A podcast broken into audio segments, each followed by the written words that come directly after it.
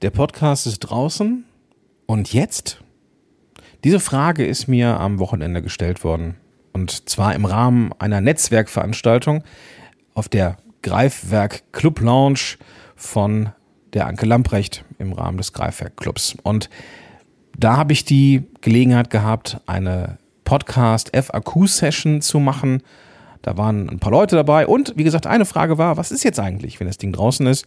Ich habe mir gedacht, das ist eine super Frage, die ich gerne hier auch mal öffentlich beantworten möchte.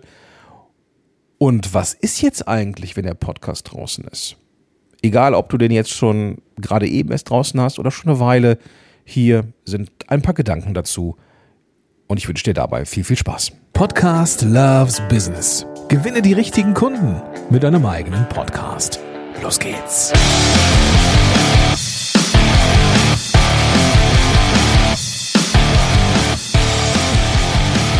Hey, Gordon hier. Herzlich willkommen zurück zu einer neuen Episode von Podcast Loves Business.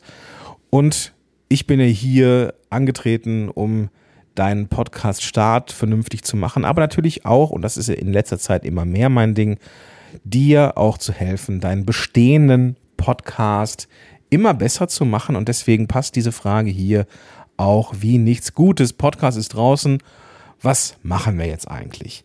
Wenn du den Podcast draußen hast oder schon eine Weile draußen hast, dann weißt du, dass du ungefähr alle Möglichkeiten hast, mit dem Ding irgendetwas zu tun. Egal, ob es jetzt darum geht, den Podcast wachsen zu lassen oder ihn besser zu machen in irgendeiner Art und Weise oder ja, vielleicht Netzwerk aufzubauen oder was auch immer. Und natürlich stellt sich dann die Frage, was mache ich jetzt als erstes? Und ich möchte dir hier so ein paar Ideen mitgeben. Nicht mal, dass es eine richtige Reihenfolge ist, wo ich sagen würde, das ist jetzt das, was du als erstes tun sollst. Aber das sind so ein paar Dinge, die du machen kannst, sobald das Ding draußen ist, damit es eben nicht stagniert, damit du eben nicht das Gefühl hast, okay, er ist draußen, aber ja, was passiert jetzt hier eigentlich? Und deswegen hier so ein paar Impulse, ich mag das Wort Impulse nicht, nennen wir sie Anreize. Anreize ist ein viel, viel schönerer Begriff. Erster Anreiz, Community. Das Problem, das wir Podcasterinnen und Podcaster haben, ist, dass wir sprechen, dass wir in ein Mikrofon sprechen und in der Regel, wenn es nicht gerade ein Gespräch oder ein Interview ist, irgendwie ins Nichts reden. Und das Problem, das passieren kann, ist, dass wir uns als Podcasterinnen und Podcaster irgendwie einsam fühlen. Ganz häufig ist das ein, ein echtes Thema, wenn Menschen den Weg zu mir finden und sagen, ich würde gerne den, den Podcast ein bisschen besser machen. Dafür gibt es übrigens ein Podcast-Mentoring von mir, Angebot von mir. Kannst du dich einfach mal mit mir drüber unterhalten, ob das was ist. Den Weg dazu findest du in den Shownotes. Es geht über ein klassisches Kennenlerngespräch und dann können wir gucken, ob das was für dich ist und ob und wie ich dir helfen kann. Aber viele Menschen, die den Weg zu mir finden, sagen, ich habe so das Gefühl, ich mach und mach und mach, aber so richtig viel zurück bekomme ich nicht. Und eines der Möglichkeiten, die du haben kannst, wenn der Podcast draußen ist, ist ganz aktiv nach Community zu suchen, beziehungsweise deine Community aufzubauen. Das muss nicht zwangsläufig eine Facebook-Gruppe oder sonst irgendwas sein oder eine LinkedIn-Gruppe oder auf Discord irgendwas. Es sind Möglichkeiten, das kann man machen, aber es muss nicht zwangsläufig wirklich eine Gemeinschaft, eine Gruppe sein, sondern was du machen kannst, ist immer und immer und immer wieder ein Beziehungsangebot zu machen. Schreib mir, wenn du eine Frage hast, schreib mir, wenn du ein Thema hast, verbinde dich mit mir auf Instagram, verbinde dich mit mir auf LinkedIn. Wenn du möchtest, mach bei dem Mitmach-Podcast mit. Schick mir deine Frage, die du hast. Was und welches Problem merkst du gerade bei dir, wo du nicht weiterkommst? Und, und, und. Es dürfen Beziehungsangebote gemacht werden. Machst du das regelmäßig, dann bekommst du irgendwann auch Feedback. Und vielleicht, und das ist jetzt so ein kleiner Trick, den ich da anwende, es könnten ja auch so Fragen aus der Community sein, die du beantwortest. Das zeigt ja schon, dass dir die Community am Herzen liegt. Ich mache das beim Podigy Podcast immer mal wieder, dass ich da auch ähm, ganz gezielt Fragen aus der Community beantworte. Wenn du noch keine Fragen aus der Community hast, dann tu so, als hättest du welche. Ist das jetzt ethisch und moralisch fragwürdig? Vielleicht. Aber nimm es als Motivation für deine tatsächliche Zielgruppe und die tatsächlichen Menschen, die dir zuhören und beantworte Fragen, die dir Peter M. aus S gestellt hat. Und die nächste Frage in irgendeiner anderen Folge von der Paula M. aus Y keine Ahnung. Ja, das sind dann Fragen, die du dir ausdenkst. Diese Person gibt es vielleicht nicht wirklich, aber es soll den Zuhörerinnen und Zuhörern, die dir wirklich zuhören, zeigen, okay, da ist jemand und der beantwortet oder die beantwortet Fragen, die ich habe, geht damit sehr wertschätzend um. Ich muss keine Sorge haben, dass ich irgendwie vorgeführt werde. Ich kann, wenn ich möchte, anonym bleiben. Super Sache.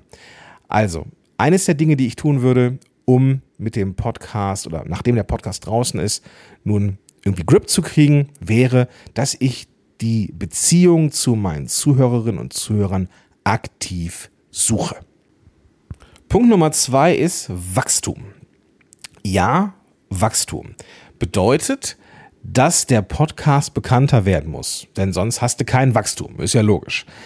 Das Ding ist, dass nur durch mehr Episoden der Podcast nicht bekannter wird. Das ist so. Wir bekommen zwar mehr Downloads durch mehr Episoden, weil die Zuhörerinnen und Zuhörer, die du hast, mehr runterladen können. Aber das ist kein Wachstum pro Episode. Was du also tun solltest, ist den Podcast zu vermarkten. Das geht und das machen viele und oder einige zumindest, den Podcast über Social Media zu bewerben. Hey, hier ist eine neue Folge, das ist der Inhalt, alles cool. Musste mal zur Folge 309 gehen von diesem Podcast. Da geht es um Micro-Content, wie man den Podcast eben vermarktet. Es ist eine Episode, die mit der Katrin Gildner von Kommunikator aufgenommen worden ist. Ist eine super Folge, solltest du dir anhören. Also, wenn du das machst in Social Media, ist schon mal alles gut, aber es geht ja darüber hinaus auch darum, dass du bekannter wirst. Und es tut mir leid, dir das zu sagen, es braucht mehr als Social Media und neue Podcast-Folgen. Es braucht einen Blog, es braucht Social Media klar, aber es braucht vor allem auch strategisches Netzwerk. Das können Interviewgäste, Gesprächspartner sein, Social Media Kontakte, alles cool. Aber vor allem, und das ist das, was den Podcast richtig wachsen lässt, ist, wenn du als Expertin oder Experte irgendwann es schaffst, in andere Shows zu kommen. Denn da erreichst du eine dir vermutlich fremde Zielgruppe, die aber podcast-affin ist. Also wenn du in einem anderen Podcast bist, jeder und jede, also die komplette Zuhörerschaft ist podcast-affin, weiß also, wie man deinen Podcast finden kann. Und das ist eine wunderbare Sache. Das ist für mich der Königs- oder Königinnenweg des Podcast-Wachstums. In andere Shows zu gehen, ist eine richtig gute Sache. Wenn ich also deinen Podcast oder deinen Namen eingebe, dann sollte dein Name echt überall auftauchen, immer mal wieder.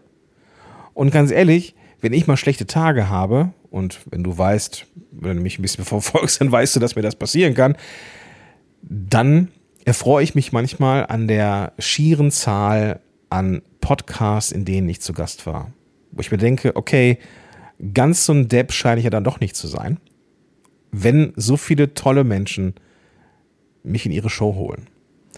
Und deswegen darfst du genau daran arbeiten, das strategische Netzwerk auszubauen und an die Menschen zu geraten, die vielleicht auch so ein bisschen Gatekeeper sind, die Zugang haben zu einer Community, wo du noch nicht drin bist. Auch Themen übrigens, die ich ganz, ganz häufig mit meinen Klientinnen und Klienten bespreche. Und dieses strategische Netzwerken ist eines der wichtigen Teile meiner Arbeit.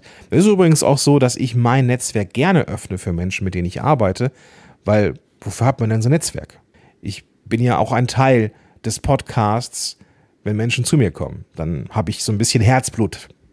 Ja, bin da drin, aber gut, das sprengt jetzt den Rahmen. Also, strategisches Netzwerken, mit Menschen in Kontakt sein, wichtige Sache. Und vielleicht merkst du schon, dass ich Punkt 1 und Punkt 2 irgendwie ein bisschen ähneln und zwar im Beziehungsaufbau. Es ist so, dass du nur in deinem stillen Kämmerlein sitzend nicht so vom Fleck kommst, wie wenn du dich ganz gezielt vernetzt mit anderen. Kommen wir zum dritten Punkt und das ist Analytics.